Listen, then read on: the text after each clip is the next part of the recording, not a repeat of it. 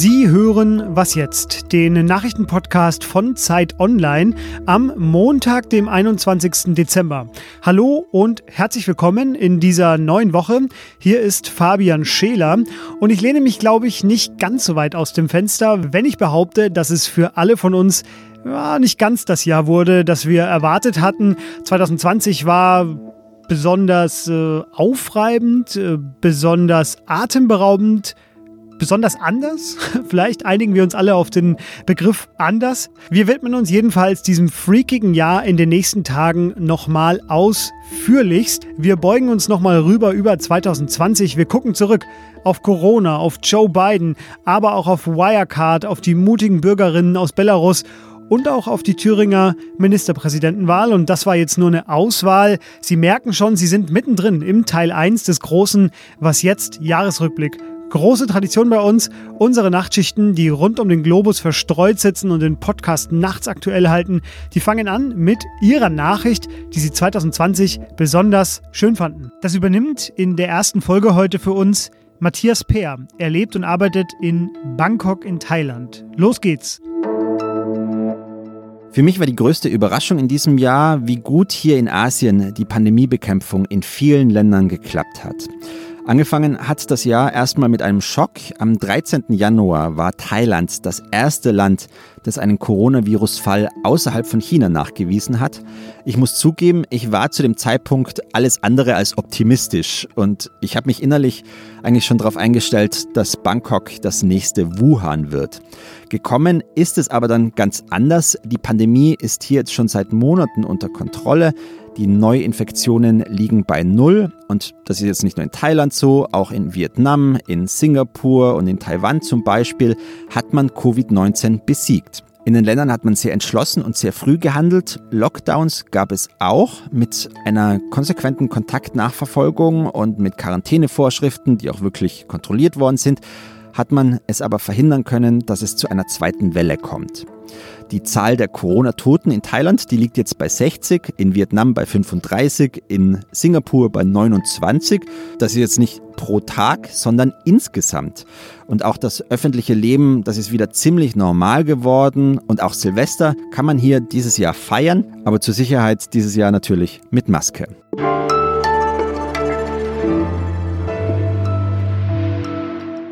So, wir haben nicht wie in den vergangenen Jahren einen großen Jahresrückblick. Nein, Sie bekommen von uns drei große Jahresrückblicksendungen. Sie werden nochmal alle Kolleginnen und Kollegen von Was Jetzt hören. Und ich gebe Ihnen jetzt einfach ganz ungeniert aus dem Was Jetzt internen Planungsdokument die Themen weiter. Das ist zum einen natürlich Corona, das ist die Sendung heute. Morgen kommt dann der eher innenpolitische Blick auf Deutschland. Und am Mittwoch, da weiten wir den Blick, stellen hoch die Kamera und gucken hinaus in die weite Welt.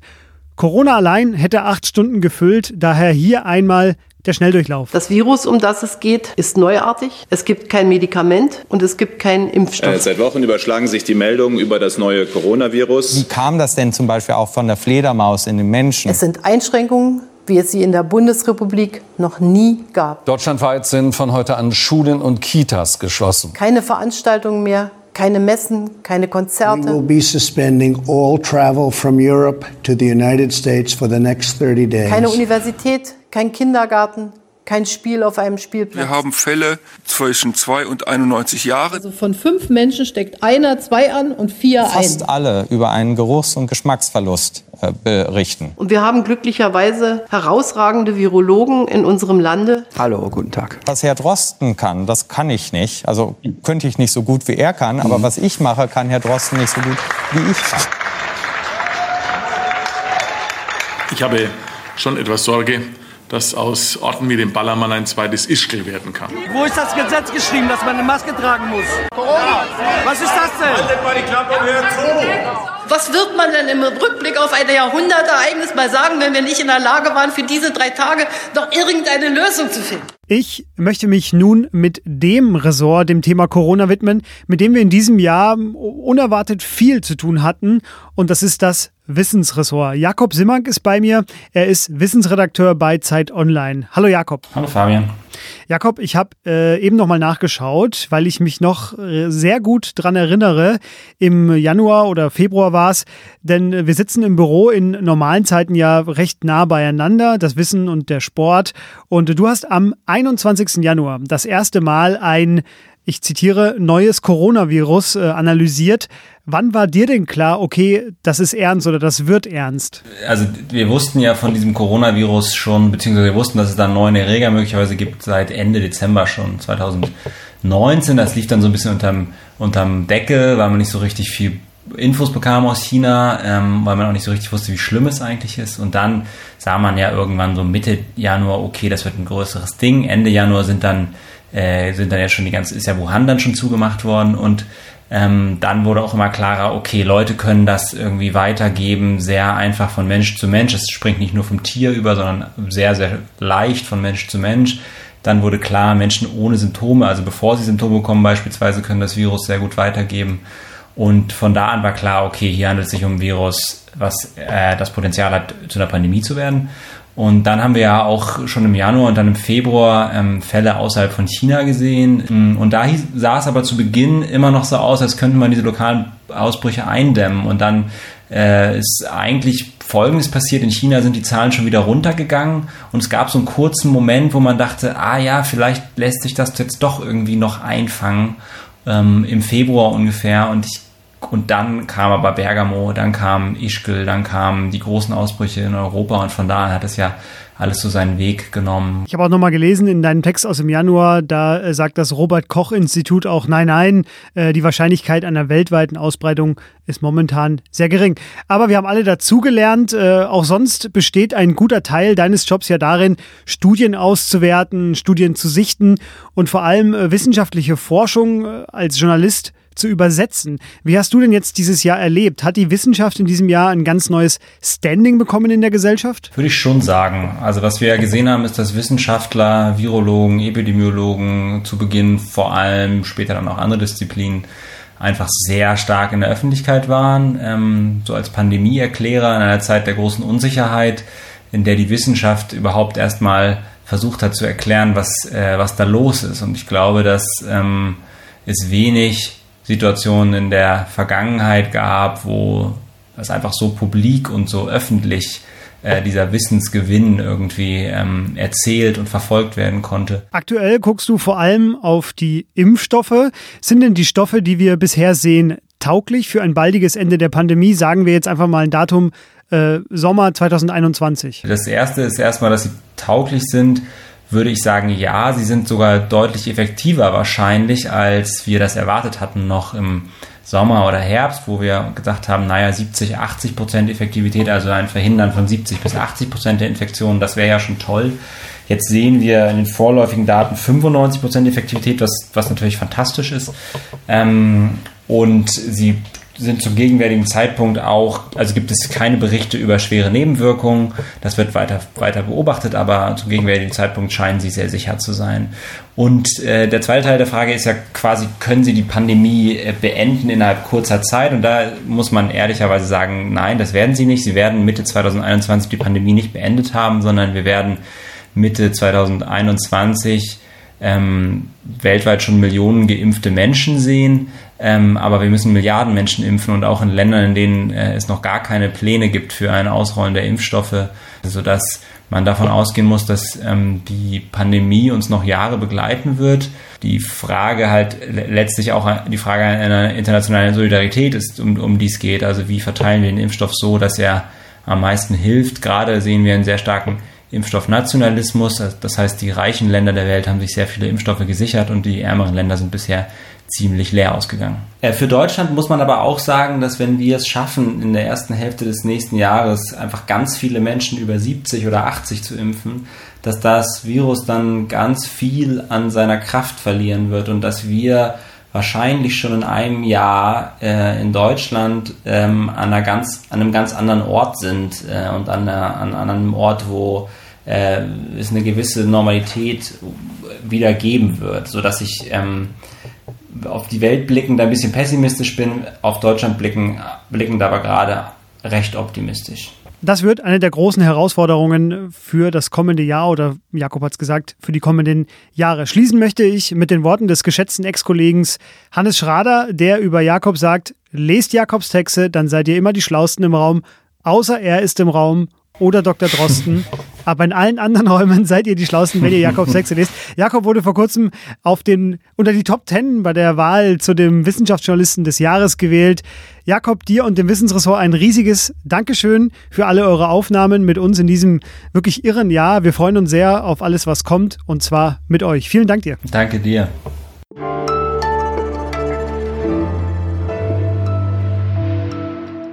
Und sonst so? Das und sonst so möchten wir nutzen für eine smooth Übergabe von Moderator zu Moderatorin in diesem Fall.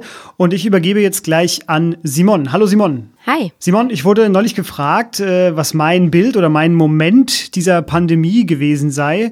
Und ich muss gar nicht lange überlegen. Ähm, bei mir ist es so eine freistehende Schaukel in dem Park, äh, wo ich in der Nähe wohne. Und äh, die war im März und April einfach angehängt, also mit so Trasierband an das Holzgestell angehängt und da ist wirklich nur eine Schaukel und sonst nichts. Also es ist totaler Quatsch, das zu machen, aber alle waren unsicher, darf man jetzt noch schaukeln oder nicht? Und das ist so ein bisschen hängen geblieben, das Bild bei mir. Und ähm, äh, weil wir auch was Gutes erzählen wollen, das ist jetzt nicht so gerade, denn äh, wir haben offenbar auch alle dazugelernt in dieser Pandemie und äh, die Kinder dürfen jetzt schaukeln, auch wenn Lockdown ist. Das sind fantastische Nachrichten. Was ist dein Moment? Ja, das ist irgendwie richtig poetisch, dein Bild. Ich weiß gar nicht, ob ich ein Bild so finde, aber vielleicht ein Moment. Und zwar, ich bin während dieses ersten Lockdowns damals mit meiner vierjährigen Tochter ICE gefahren. Und wir haben dann ein Selfie gemacht in diesem Zug. Und zwar war das das erste Selfie, das wir gemacht haben, wo wir beide eine Maske auf hatten. Und das ist für mich irgendwie auch so ein bisschen ein besonderer Moment geblieben, weil am Anfang hat man ja auch diese Masken nicht so sehr getragen, dann irgendwie wusste man nicht, soll man jetzt, soll man nicht und naja, das war so diese... Ein historischer Augenblick, festgehalten auf einem mhm. Foto. Wie schön. Ähm, Simon, ich übergebe jetzt an dich. Du bist dran. Viel Spaß und ähm, ja, hau rein. Danke dir, Fabian.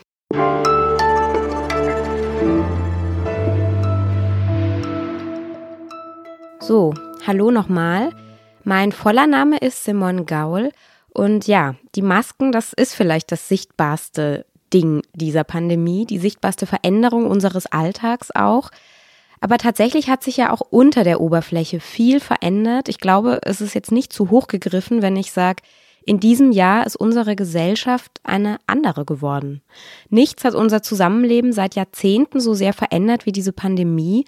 Wir sind auf Distanz gegangen, Eltern standen vor ganz neuen Herausforderungen, Menschen haben ihre Jobs verloren, andere arbeiten dafür bis zur Belastungsgrenze oder auch darüber hinaus.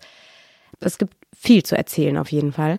Und über die sozialen Folgen dieser Pandemie spreche ich deshalb jetzt mit meinem Kollegen David Gutensohn. Er ist aus unserer Magazin-Ressortgruppe und er hat in diesem Jahr mit vielen Menschen darüber gesprochen, wie sich die Pandemie auf ihr Leben auswirkt. Hallo David. Hallo. Was ist denn dein Eindruck? Hat die Krise die Ungleichheit in der Gesellschaft verstärkt? Definitiv. Die soziale Ungleichheit ist gewachsen. Das zeigen auch alle Studien. Diejenigen, die als Erste ihre Jobs verloren haben, das sind vor allem Minijobber oder prekär Beschäftigte gewesen. Wenn man das zuspitzen will, dann kann man sagen, die Besserverdiener sind eher ins Homeoffice gewechselt, die Systemrelevanten haben besonders viel geleistet und die prekär Beschäftigten, die sind arbeitslos geworden. Das zeigt sich auch an den Zahlen zur Armut. Die Quote, die ist so hoch wie seit der Wiedervereinigung nicht mehr. Was heißt das? Die Quote ist so hoch wie seit der Wiedervereinigung nicht mehr? Wir haben ganz viele arme Menschen jetzt, oder? Ja, definitiv. Also wir haben so ungefähr 13 Millionen Menschen in Deutschland, die von dieser Armutsquote erfasst werden. Das heißt, wir haben durch den Anstieg der Arbeitslosigkeit auch einen Anstieg der Armut. Den kann man tatsächlich beobachten. Und ein anderer Effekt, der ist auch ganz spannend in Bezug auf soziale Ungleichheit, wenn man sich nämlich das Homeoffice anschaut.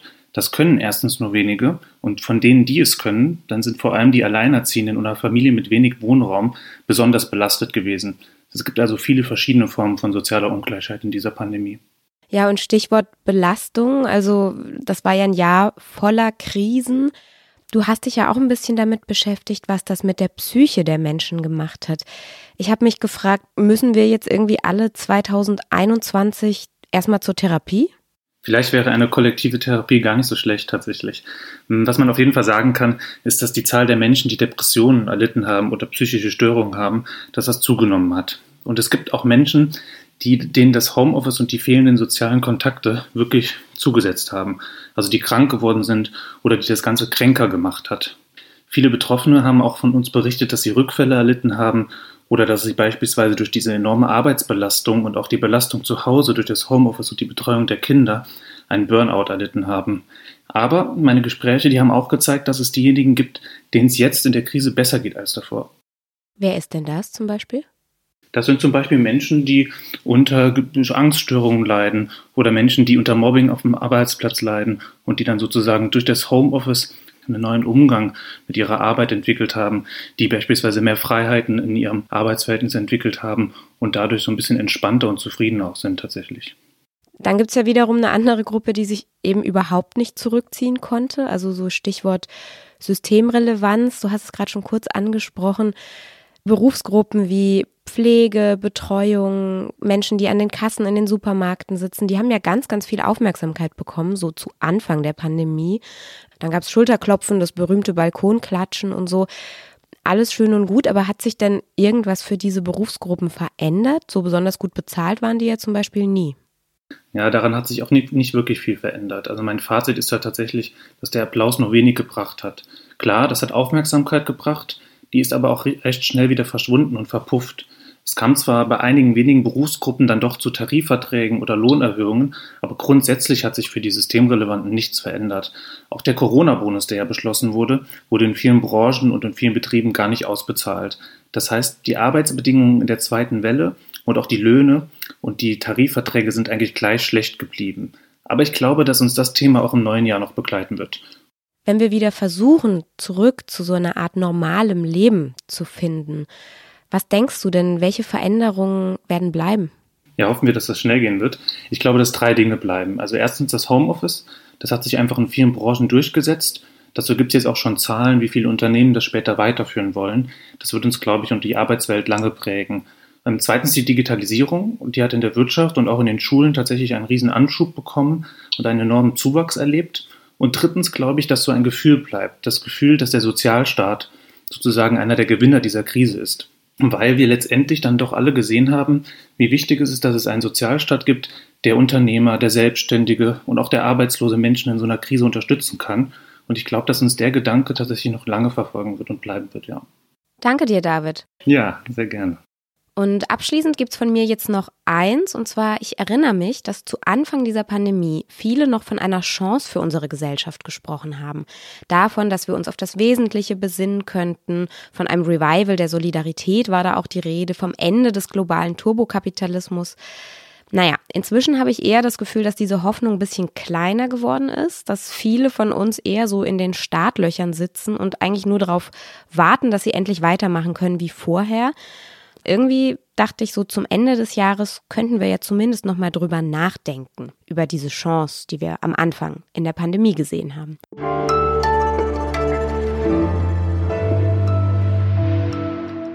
Und sonst so? Wir machen das gleiche Spiel nochmal. Ein Moderatorinnenwechsel im und sonst so. Als nächstes kommt meine Kollegin Erika Zinger. Hallo Erika. Hallo Simon. Ja, ich war gerade mal wieder spazieren. Spazieren ist ja irgendwie das soziale Event in diesem Jahr. Freunde treffen, neue Babys bewundern. Ich habe irgendwie alles gefühlt immer unterwegs gemacht. Ja, ich war ehrlich gesagt schon vor Corona ein großer Spazierfan. Ich bin vor allem sonntags ziemlich gerne rausgegangen, am liebsten da tatsächlich alleine und nicht so wie jetzt, dann immer mit einer zweiten oder dritten Person. Ich habe mir dann eigentlich meistens Musik angemacht oder tatsächlich einen Podcast und bin dann so durch den Park oder durch den Wald. Aber nach diesem Corona-Jahr, muss ich dir ehrlich sagen, Simon, bin ich ziemlich müde vom Spazieren. Die Liebe ist vorbei. Oh weh. Und ich wollte dich schon fragen, ob wir vielleicht mal einen Was jetzt Spaziergang machen. Dann vielleicht lieber nicht. Dann machen wir lieber einen Zoom oder so. Danke, Erika. Danke, liebe Simon, und viel Spaß noch bei deinem nächsten Spaziergang. Ich übernehme mal an dieser Stelle und nach dem Jingle, den Sie jetzt gleich hören, geht's weiter mit einem Gespräch.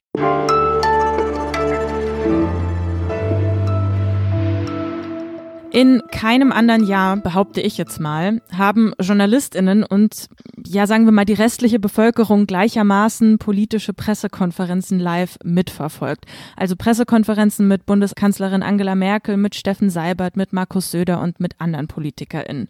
Politische Entscheidungsprozesse haben uns ja alle irgendwie unmittelbar betroffen in diesem Jahr, wenn es um Corona-Verordnungen ging oder um wirtschaftliche Hilfsleistungen in der Pandemie. Mit meinem Kollegen Lenz Jakobsen will ich jetzt also also mal einen Blick auf den Bereich Politik werfen in Zeiten von Corona. Hallo Lenz erstmal. Hallo Erika. Würdest du sagen, das war ein gutes Jahr für die Demokratie und für den Parlamentarismus? Um mal mit dem zweiten Teil anzufangen, weil der einfacher ist. Äh, für den Parlamentarismus war es ganz, ganz sicher ein schlechtes Jahr. Äh, du hast ja schon äh, erzählt von den Pressekonferenzen, die wir alle gebannt verfolgt haben. Das waren ja fast ausschließlich Pressekonferenzen nach Treffen von Regierungschefs, also der Bundeskanzlerin mit dem Ministerpräsidenten. Nun ist es aber eigentlich so, dass in einer Demokratie die Regierungen nicht entscheiden, sondern die Parlamente entscheiden und die Regierungen hm. dann die Entscheidungen der Parlamente ausagieren und umsetzen. Insofern ist es ungewöhnlich, ungewöhnlich, äh, dass die Regierungen in diesem Fall so viel entschieden haben. Was die Demokratie angeht, der erste Teil der Frage, da bin ich mir nicht so sicher, denn die besteht ja aus mehr als äh, den Parlamenten. Mhm. Und ich würde schon sagen, dass das Land als Ganzes gezeigt hat, dass es mit demokratischen Mitteln einigermaßen durch die Pandemie kommt. Hm, du hast es angesprochen in Bezug auf Corona-Maßnahmen hat die Kanzlerin mit den Regierungschefs ja meistens was beschlossen und das Parlament durfte dann diskutieren, aber nichts mehr ändern hinterher. War das denn ein Fehler? Aus meiner Sicht war das ein klarer Fehler, ja. Äh, es ist klar, dass das Parlament zum Beispiel nicht diskutieren muss, in welchem Landkreis, ab wie viel Uhr, welche Geschäfte, wie viele äh, Kunden reinlassen dürfen. Das ist zu klein, zu detailliert, das muss man vor Ort entscheiden. Aber der Bundestag hätte zumindest die groben Linien besser vorgeben können. Der Bundestag hätte beispielsweise auch ein Rückholrecht für Corona-Regeln sich selbst geben können. Das heißt, die Regierung hätten die Details entscheiden können, aber innerhalb von zwei Wochen beispielsweise muss der Bundestag zustimmen. Oder der Bundestag hätte per Gesetz festlegen können, dass zum Beispiel Schulen erst ganz am Ende geschlossen werden dürfen, weil er Bildung für was sehr Wichtiges hält. Das sind alles so politische Priorisierungsfragen, vor denen denen sich die Parlamentarier gedrückt haben. Aber hat es denn auch konkret der Pandemiebekämpfung geschadet? Es hat ihr geschadet und genutzt gleichzeitig. Es hat ihr genutzt, weil Regierungen, wie ich schon gesagt habe, ja tatsächlich schneller entscheiden können. Und dadurch hat die Pandemiebekämpfung profitiert, weil man nicht darauf warten musste, bis in zwei Wochen mal wieder das Parlament tagt und was entscheidet. Es hat ihr aber sicherlich geschadet, weil diese Gerichtsurteile, die einzelne Corona-Regeln gekippt haben, natürlich dazu geführt haben, dass die Leute der Pandemiebekämpfung generell weniger vertraut haben und sich vielleicht weniger an die Regeln gehalten haben. Hm. Lass uns zum Schluss noch kurz über die Demonstrationen sprechen gegen die Corona-Maßnahmen, die wir in diesem Jahr auch erlebt haben. Die haben sich ja über das Jahr hinweg stark radikalisiert. Würdest du jetzt sagen, ja, von demokratischer Seite wurde genug getan, um diese Leute in ihrem Tun zu demotivieren oder um ja deutlich zu machen, dass deren Ansichten keinen Platz haben in unserer Gesellschaft? Ich finde es sehr interessant, von welcher Richtung du diese Frage stellst. Ich glaube, dass es wichtig ist, äh, auf Nazis hinzuweisen, wenn man sie sieht, um es mal so deutlich zu sagen. Ich hm. war auf einer der ersten großen Querdenker-Demos im April in Stuttgart. Da gab es Dutzende Gib Gates keine Chance-T-Shirts. Es gab damals aber auch noch Hunderte, die eben nicht das Virus geleugnet haben, sondern äh, die die Art der Pandemiebekämpfung falsch fanden. Da würde ich eher von der anderen Seite auf diese Demos schauen. Ich bin mir nicht sicher, ob äh, denjenigen, die seriöse Kritik an der Corona-Pandemie-Bekämpfung geübt haben, gerade in den ersten Wochen und Monaten genug Raum gegeben wurde. Ich will damit nicht diejenigen entschuldigen, die heute mit Nazis versuchen, den Reichstag zu stürmen, aber ich glaube schon, mhm. dass gerade in den ersten Wochen und Monaten der öffentliche Diskurs doch sehr verengt war. Und da waren die Medien vorsichtiger, waren eher auf Linie der Regierung, als das sonst ihre Art ist. Das hat sich zum Glück dann im Spätsommer, im Herbst normalisiert. Aber ich glaube schon, dass das eine Rolle spielt dabei, äh, was für, sagen wir mal, Impulse und Bedürfnisse sich auf diesen Corona-Demos brechen. Lenz, ich danke dir fürs Gespräch und ich wünsche dir ein gutes Jahresende. Danke, liebe Erika, wünsche ich dir auch. Ja, liebe Zuhörerinnen und Zuhörer, das war's mit diesem Was jetzt Jahresrückblick. Jedenfalls mit dem ersten Teil. Es wird noch weitere Teile geben, auf die können Sie sich noch freuen. Im Namen meiner beiden anderen Kolleginnen und Kollegen Simon Gaul und Fabian Scheler bedanke ich mich, Erika Zinger, ganz herzlich bei Ihnen fürs Zuhören bei dieser Was jetzt Sendung. Wir freuen uns, wenn Sie nächstes Jahr wieder zuhören, wieder einschalten und dabei sind bei Was jetzt. Ihnen erstmal schöne und ruhige Feiertage, wie auch immer Sie die und mit wem Sie die verbringen wollen. Bleiben Sie gesund, passen Sie auf sich auf. Bis zum nächsten Mal. Tschüss und machen Sie es gut.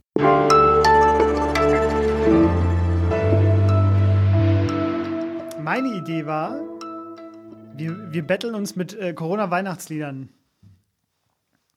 Was ist denn ein Corona-Weihnachtslied? Ich jetzt ein bisschen mit überrascht. Ähm, Ja. Covid-Navidad ist halt ungeschlagen. ich habe noch Staying Home for Christmas, aber das ist ja auch schon ein bisschen rumgegangen. Single Bells? Last Christmas I gave, I gave you a hug. Ja, ist auch, schön. gut. Ich hatte gestern, warte, gestern Abend, als ich eingeschlafen bin, hatte ich noch einen. Ähm, es gibt halt nur traurige, ne? Stille Nacht, einsame Nacht äh, ist natürlich auch einfach, äh, äh, ist halt ein Statement. Ihr Kinderlein kommet dieses Jahr besser nicht. Es ist ein, es ist ein Virus entsprungen. Oh Gott. Ist das ein Weihnachtslied? Ich überlege gerade noch, was man mit macht hoch die Tür, die Tor macht weit. Äh, Macht zu die äh, Tür. Ja, stimmt. Fabi, du bist Tür, nicht textsicher. Macht zu die Tür, die, Tür- die Tor macht nicht weit. Wollen wir noch irgendeins wirklich singen? Co- Covid, Covid Navidad, aber da kann ich den Text jetzt nicht. Den müsste ich mir mal kurz der, raus. Der geht ja auch nur Covid, Navidad. Navidad. Da, da, da. Covid, Navidad. Covid, Navidad. Nee, ich glaube, wir singen Aber lieber es ist nicht. so böse, es ist richtig böse. Nee, wir singen es, glaube ich, nicht. Ihr Kinderlein kommet. Oh, kommet besser nicht. Ja, stimmt. Ja, das Jahr ist zu Ende und das war so sch- schrecklich auch und da kann man, es bleibt nichts anderes übrig, als auch ein bisschen drüber zu lachen. Ja. Ja, es ist ein ganz schöner Galgenhumor eigentlich, ne? Aber es ist ein bisschen, als ob man wie so ein überdrehtes Kind ist, was irgendwie schon längst ins Bett will, aber ähm, äh, ins Bett muss, aber nicht will. und umso und wilder auf der Matratze rumhüpft. Ja, und dann kommen nur noch so komische Sachen bei raus. Auf jeden. Aber irgendwie war so auch dieses Jahr.